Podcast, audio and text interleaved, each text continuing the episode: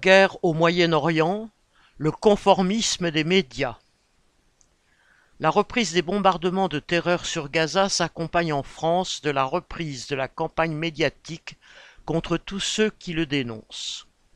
La plus grande partie des médias et du personnel politique continue d'assimiler condamnation de la politique d'Israël et antisémitisme.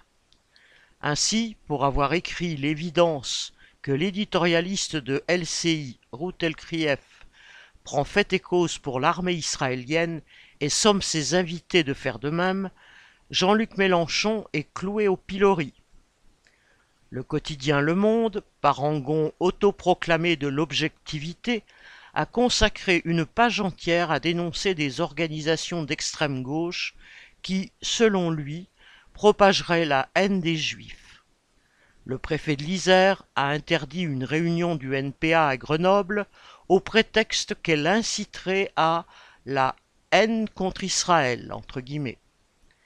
Pourtant, la condamnation de la politique des dirigeants israéliens n'a rien à voir avec l'antisémitisme, cette plaie caractéristique de l'Occident chrétien, ne serait-ce que parce qu'elle est aussi le fait d'une fraction, même minoritaire, des Juifs en Israël et partout dans le monde.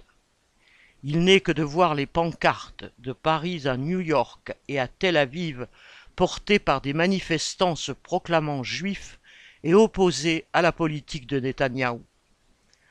Au-delà de l'épisode actuel, la prétention des dirigeants sionistes à représenter tous les juifs de par le monde et à constituer un rempart contre un renouveau de l'antisémitisme est un mensonge et une dangereuse escroquerie. C'est un mensonge car le sionisme n'a jamais fait l'unanimité parmi les juifs. C'est une dangereuse escroquerie car le fait que l'armée d'Israël serve de gendarme impérialiste au Moyen-Orient ne peut qu'attiser la haine des populations opprimées de cette région et ne met à l'abri ni la population juive hors d'Israël, ni les Israéliens eux-mêmes. L'agent politique française de la droite et du centre ne s'est converti à une prétendue lutte contre l'antisémitisme qu'à partir du moment où l'armée israélienne s'est mise au service de l'ordre impérialiste. La conversion de l'extrême droite, héritière de Pétain, est encore plus récente et encore moins crédible. Leurs communs cris d'orfraie, leurs déclarations outragées, leurs rappels pompeux et dérisoires des entre guillemets heures les plus sombres de notre histoire, fermez les guillemets, masque la pure et simple défense de l'ordre établi par les bombardements et la terreur contre toute une population s'il le faut. La nécessaire lutte contre l'antisémitisme est inséparable de la lutte contre tous les racismes et toutes les oppressions, y compris celle du peuple palestinien.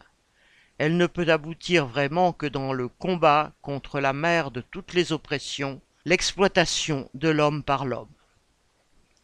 Pierre Gallois